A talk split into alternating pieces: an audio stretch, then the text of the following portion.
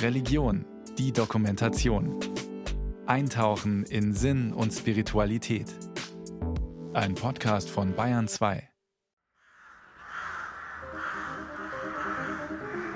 Es dämmert und ich bin hier an der Isar unterwegs. Hier um diese Zeit stehe ich jetzt an meiner Lieblingsstelle, denn hier versammeln sich die dunklen Rabenvögel. Sehr, sehr, sehr viele Vögel sind es. Weltweit gibt es ja um die 120 bis 150 verschiedene Rabenvögel. Hier in Europa ist die Saatkrähe sehr verbreitet, die Dole, die Elster, der Eichelheer und der vorsichtige Kolkrabe. Hier in München, gleich hier auf diesem Baum sehr verbreitet, das sind die Rabenkrähen. Die haben gemeinsame Schlafplätze, wo sehr viele Tiere gemeinsam übernachten. Der Grund, warum sie das machen, ist einfach Feindvermeidung. Die haben in der Nacht das Risiko, dass sie vom Uhu angegriffen werden. Und das Beste, was sie dagegen tun können, ist, mit möglichst vielen anderen zusammenzusitzen. Wenn sie alle nebeneinander sitzen, dann wärmen sie sich auch bis zu einem gewissen Grad. Also von daher machen sie diese großen Gruppen und dann haben sie normalerweise auch Örtlichkeiten, wo sie gern schlafen. Aber wo genau jetzt, an welcher Baum oder welche Baumgruppe man jetzt bevorzugt den einen oder den anderen, äh, das können sie sich dann vor Ort dann schon noch ausmachen, bevor sie dann wirklich schlafen gehen. Und das kann dann relativ laut werden. Sagt Thomas Bugnia, Professor für kognitive Ethologie an der Universität in Wien. Er und sein Team arbeiten mit 20 bis 30 Rabenvögeln, größtenteils Kolkraben. Die Vögel leben in einem großen Gehege, in dem natürliche Verhältnisse simuliert werden. Vor den Menschen haben die sonst eher zurückhaltenden Kolkraben keine Angst, denn sie wurden im Alter von drei bis vier Wochen mit der Hand aufgezogen. Auf den Menschen geprägt sind die Tiere aber nicht. In ständigem Kontakt mit älteren Raben haben sie deren Manieren erlernt und können ihre Bedürfnisse ausleben, ihr natürliches Verhalten zeigen. Mich persönlich interessiert die Evolution von Intelligenz und äh, speziell arbeite ich im Bereich von sozialer Kognition, also das heißt, was wissen Tiere oder in dem Fall Raben über andere Raben und wie setzen sie dieses Wissen ein. Warum mich diese Frage interessiert ist, weil das eine der Hypothesen ist auch, warum sich das Gehirn bei uns Menschen so entwickelt hat. Also genauso gibt es eine soziale Intelligenz oder soziale Komplexitätstheorie. Und da gibt es schöne Vorhersagen und die kann man dann auch an Tieren testen, die ebenfalls ein relativ großes Gehirn entwickelt haben und da sind eben Raben dabei. Und die schauen wir genau diese Fragen jetzt neben bei den Tieren an. Was sie relativ gut können, ist die Perspektive von anderen einschätzen. Zu wissen, nicht nur, was sie selber sehen können, sondern auch versuchen zu verstehen, was der andere sehen kann. Rabenvögel begleiten den Menschen, seit er sesshaft ist. Auf der ganzen Welt gibt es die überwiegend dunkel gefiederten Vögel, deswegen tauchen sie auch in so vielen Mythen und Märchen auf, sogar in der Bibel spielen sie eine Rolle. Noah zum Beispiel vertraut auf die Intelligenz des Raben und dessen scharfe Beobachtungsgabe. Noah blickt aus seinem schwimmenden Kasten, als der die Arche in der Genesis beschrieben wird, und wartet, bis die Wasser der Sintflut fallen. Der Kundschafter soll die Lage prüfen. Noah vertraut dem Raben, der fliegt rasch hinaus. Beim Noah schon hat er kein schlechtes Image, das passt schon. Also der Rabe war einer derjenigen, den er halt losgeschickt hat, um was rauszufinden, weil sie extrem aufmerksam sind und eben die kleinsten Dinge sofort mitbekommen. Also das deckt sich gut mit den wissenschaftlichen Erkenntnissen, diese Anekdote. Doch der Rabe kehrt nicht mehr zu Noah zurück. Warum nur? Wollte ihm Noah die Freiheit schenken oder war der Rabe einfach nur undankbar, unzuverlässig? Das ist ein unzuverlässiger Bote, der kommt nicht zurück. Auf den kann man sich nicht verlassen. Sagt der Biologe und Philosoph Kurt Riechelmann. Er hat ein Buch über Krähen geschrieben. Aufgewachsen auf dem Land bei Celle wurde Kurt Riechelmann in eine Jägerfamilie hineingeboren. Schon als kleines Kind kam er früh in Kontakt mit Rabenkrähen, die übrigens Singvögel sind. Meine ersten Beziehungen zu Krähen waren ein bisschen gruselig, weil Irgendwann wurde den Jägern verboten, durch eine Singvogelrichtlinie des Europäischen Parlaments äh, Krähen zu schießen. Und von dem Moment an mussten sie Sondergenehmigungen beantragen. Und dann gab es so Krähenfänger. Das waren so größere Einrichtungen, in denen Krähen gefangen wurden. Und da wurde ich dann von meinem Vater öfter mitgenommen. Und wenn da so 10, 12 drin waren, dann ging es da halt darum und dann wurden die umgebracht. Und das fand ich unfair, weil ich konnte das nicht einsehen. Das Verhältnis der Menschen zu Raben ist kompliziert. Menschen haben die Vögel stets fasziniert beobachtet, aber die schwarzen Krähen wurden auch jahrhundertelang gejagt.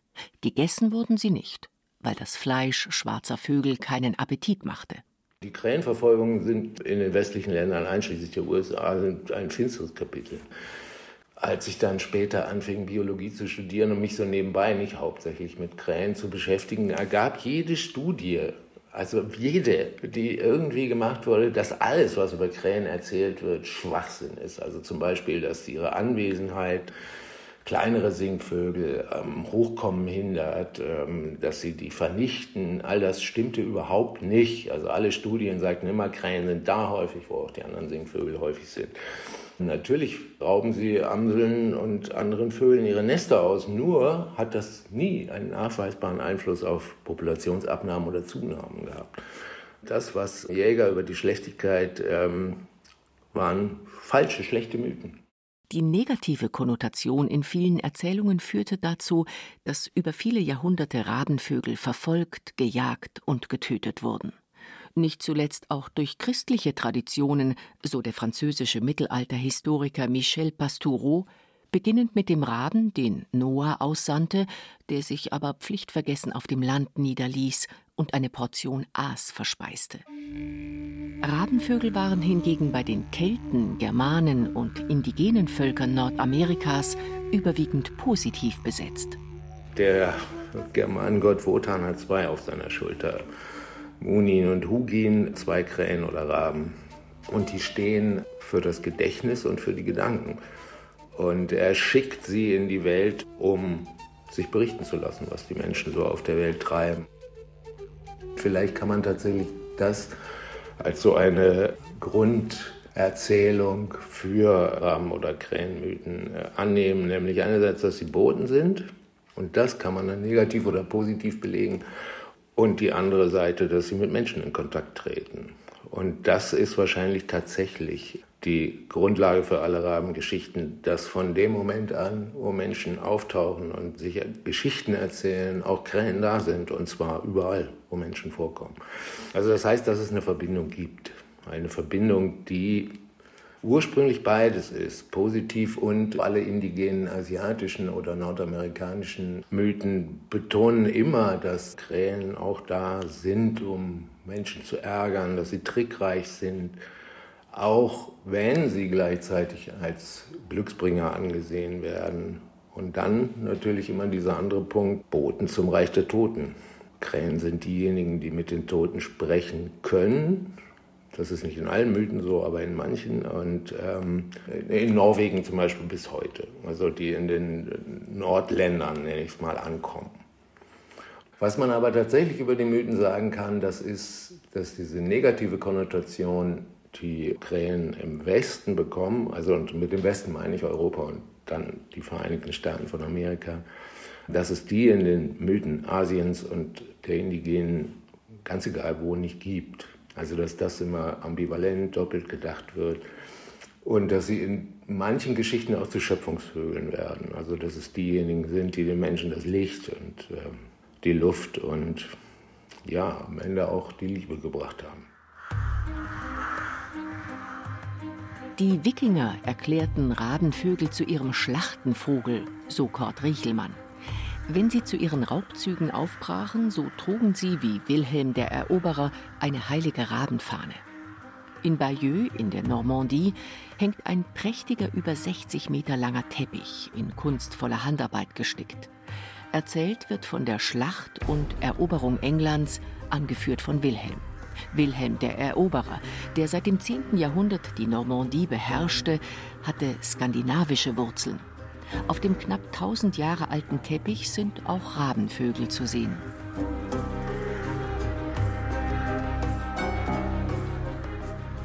Rabenvögel folgten den Wikingern, weil sie sich an deren Schlachtabfällen satt fraßen. Rabenvögel sind also auch dort, wo es Tote gibt. Die Mythen, die Rabenvögel mit dem Tod in Verbindung bringen, sind also auch wahr. Rabenvögel sind genaue Beobachter Sie sind auch in der Lage zu erkennen, wenn ein Tier krank oder verletzt wirkt, um es dann bei Verendung zu fressen.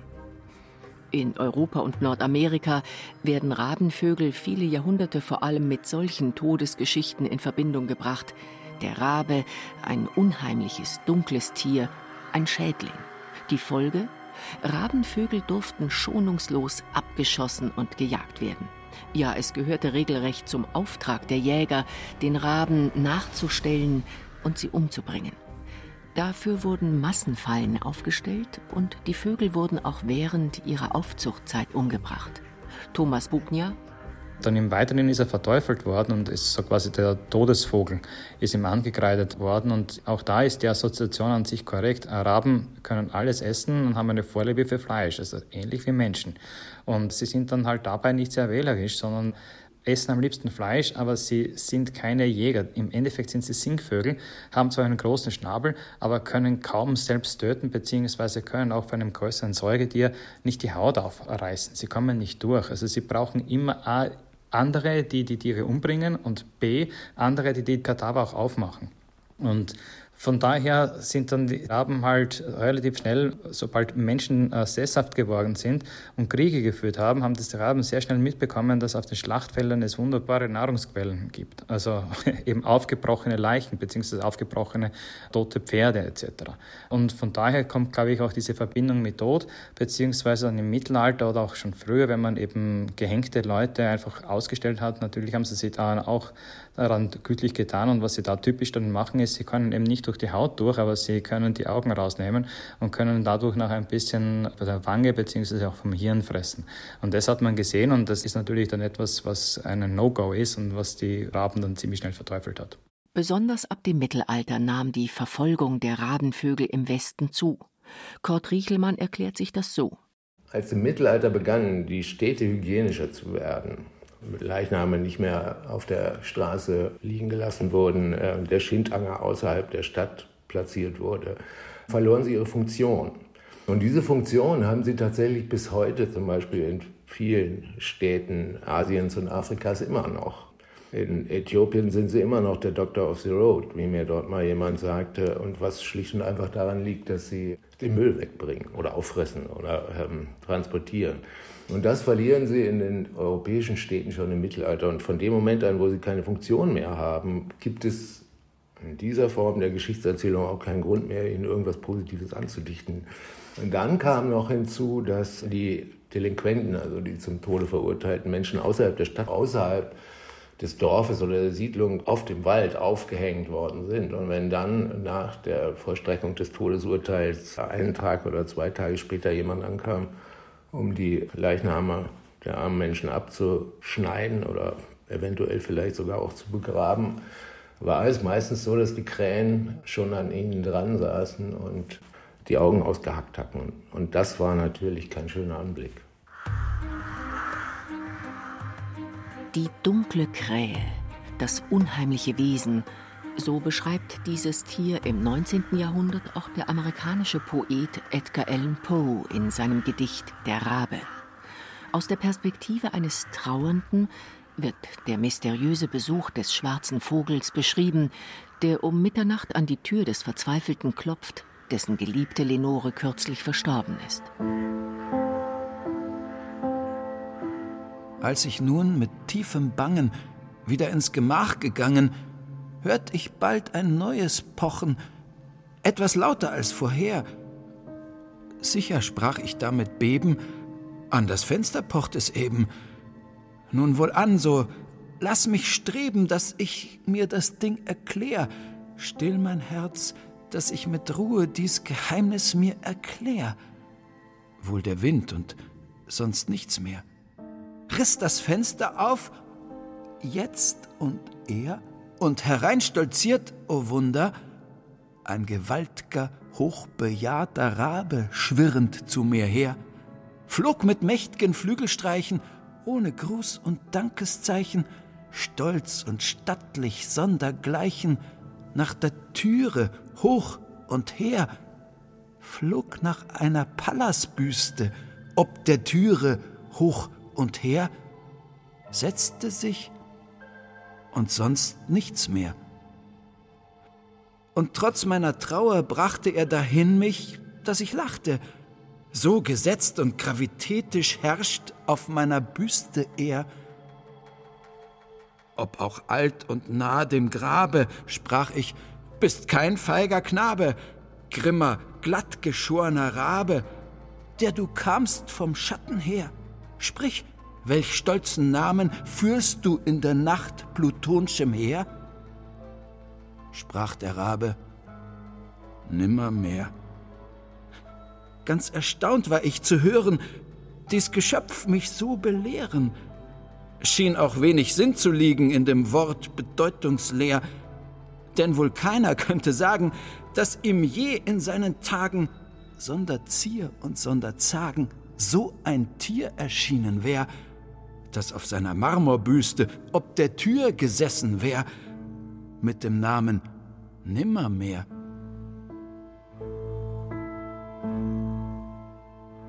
Gibt es für die Seele des Trauernden eine Linderung? Trifft er Lenore im Himmel? Ist der Rabe ein Bote? Der Vogel verrät nicht viel, bleibt ein Geheimnis. Auf jede Frage antwortet er mit Nimmermehr. Auch hier der Rabe ein düsteres, undurchschaubares Wesen? Kurt Riechelmann? Mit Toten in Kontakt zu treten kann ein Wunsch sein, kann natürlich aber auch schwierig sein. Also kann ein Wunsch sein, dass man etwas bereden will, was man zu Lebzeiten vielleicht nicht schafft. Es kann aber auch schwierig sein, weil die Nachricht, die von da kommt, muss ja nicht positiv sein. Rabenvögel, Wandler zwischen den Welten, Botschafter des Bösen, göttlicher Vogel? Kurt Riechelmann selbst ist von den Vögeln fasziniert, wie sie sich bewegen, welche Töne sie von sich geben und wie geschickt sie sind. An einem heißen Sommertag beobachtete er in Berlin einen jungen Mann, der sich in der Mittagspause in der Fußgängerzone ein Eis kaufte. Nicht weit von ihm befand sich ein Steinpoller. Der junge Mann wollte gerade sein Eis essen. In dem Moment fliegt eine Krähe vor ihm auf den Boden und schreit ihn an, also kräht ihn an. Der Mensch erschreckt sich so, dass er so ein paar Schritte zurückgeht, über einen Poller fällt und das Eis verliert. Und in dem Moment geht die Krähe zum Eis und haut mit dem Eis ab. Also dass die taktische Virtuosität im Umgang mit Menschen von Krähen eigentlich ganz gut illustriert. Um die Ecke denken, die Perspektive eines anderen einnehmen, das sind erstaunliche Leistungen so Thomas Bugnia, Professor für kognitive Ethologie an der Universität in Wien. Also wenn es darum geht, glaube ich, um Perspektivenverständnis und äh, so Richtung Theory of Mind, also ich weiß, was du weißt oder ich weiß, was du kannst, da sind Raben super. Und da glaube ich nicht, dass es viele andere Vögel gibt, die ihnen da das Wasser reichen können. Was mich fasziniert an ihnen ist, dass sie immer, wenn wir glauben, wir wissen, was sie wissen, dann machen sie doch noch einen Twist. Also dann kommt irgendwas noch dazu, mit dem wir nicht rechnen und das finde ich eigentlich besonders spannend.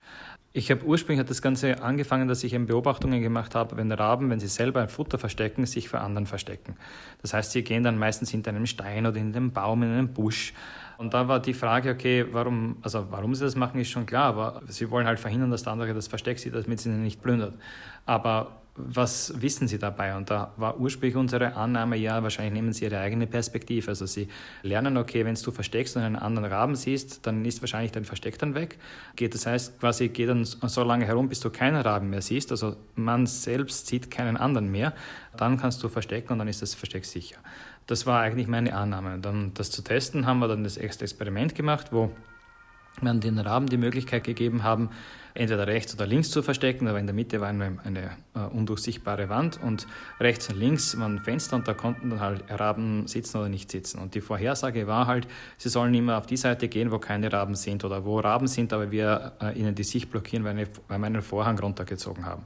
Und das haben sie prinzipiell auch gemacht, aber nicht so gut, wie ich eigentlich erwartet habe. Und dann äh, habe ich mir das dann näher angeschaut und was sie perfekt gemacht haben, außer Sicht zu gehen, ist, wenn der andere Rabe zuschauen konnte, dann sind sie eben weggegangen, aber nur dann, wenn dieser Rabe, der zuschauen konnte, auch wirklich ganz vorn beim Fenster gesessen ist. Wenn er ein bisschen weiter hinten gesessen ist, nämlich einen Meter weiter hinten, dann haben sie auch hin und wieder angefangen, zu dem hinzugehen und unmittelbar vor ihm im toten Winkel quasi bei der Wand zu verstecken.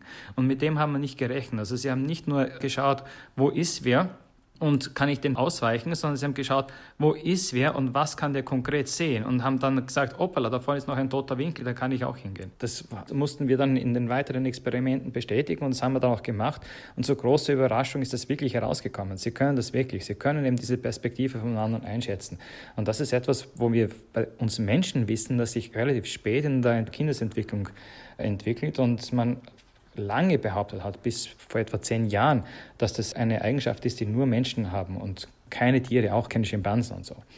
Und jetzt dann mittlerweile wissen wir, dass das die großen Menschenaffen sehr wohl können und wir können auch zeigen, dass sie die Raben auch können.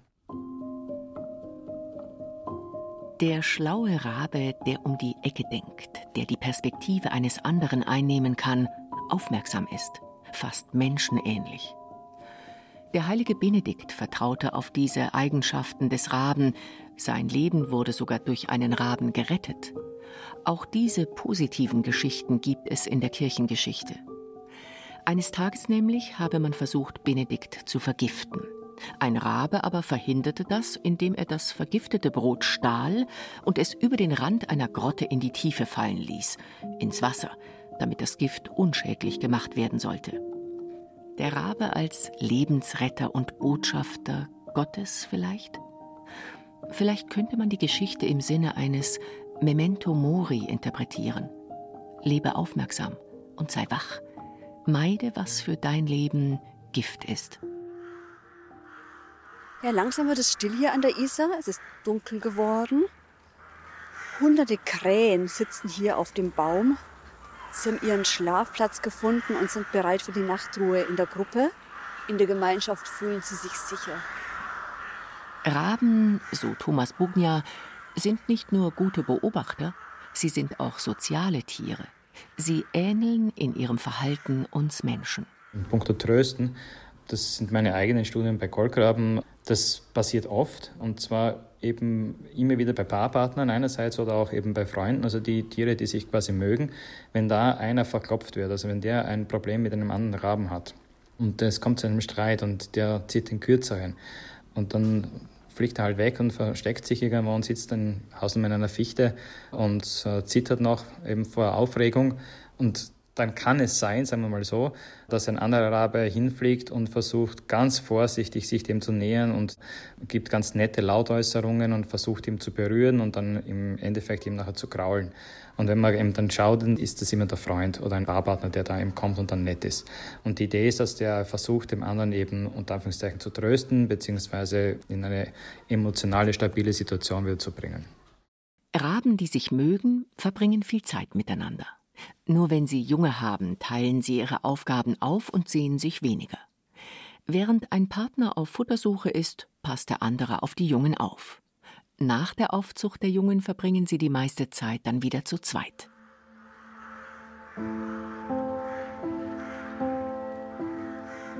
Das Verhältnis zwischen Mensch und Natur ist kompliziert. Rabenvögel sind dafür ein gutes Beispiel. Sie polarisieren. Sie sind wie Wölfe und Bären Projektionsfläche für Mythen und Geschichten. Jahrhundertelang wurden sie verdammt und verteufelt, verfolgt und brutal umgebracht. Die einen fürchten sie, für die anderen sind sie Sehnsuchtstiere, geheimnisvolle Boten aus einer anderen Welt. Rabenvögel sind, was sie sind. Soziale Tiere, Beobachter, treue Partner, Aasfresser und damit für Menschen auch immer ein Sinnbild ihrer eigenen Sterblichkeit. Und die macht Angst. Also sie sind jetzt nicht irgendwie eine Bedrohung aller Hitchcocks, im Gegenteil, sie sind total sensibel auf das Verhalten von anderen. Und wenn sie sehen, dass irgendwer Kontra gibt, dann sind sie gleich weg. Also aggressiv sind sie überhaupt nicht. Es gibt Ausnahmen allerdings, gerade bei Krähen äh, mehren sich in den letzten Jahren wieder die Beobachtungen, dass sie sehr wohl Leute attackieren, indem sie von hinten auf dem Kopf liegen und draufhauen. Und das ist immer zur Brutzeit. Und das ist wahrscheinlich, weil die, die Nester relativ eng dann bei Gehwegen oder bei Gebäuden haben, die stark frequentiert sind und sie die Nester verteidigen. Speziell äh, scheinen sie das zu machen, wenn Hunde dabei sind. Rabenvögel. Wandler zwischen den Welten, das ist der Rabe im Grunde bis heute geblieben. Ein Vogel, der zum Philosophieren anregt, über Vergänglichkeit und Tod, aber auch über Liebe, Freundschaft, Treue und Hass. Ein Vogel, den man gerne beobachtet, der lustige Geräusche von sich gibt, mutig und geschickt ist, einer, der uns Menschen mehr ähnelt, als wir auf den ersten Blick glauben möchten, und der uns trotzdem ein Rätsel bleibt.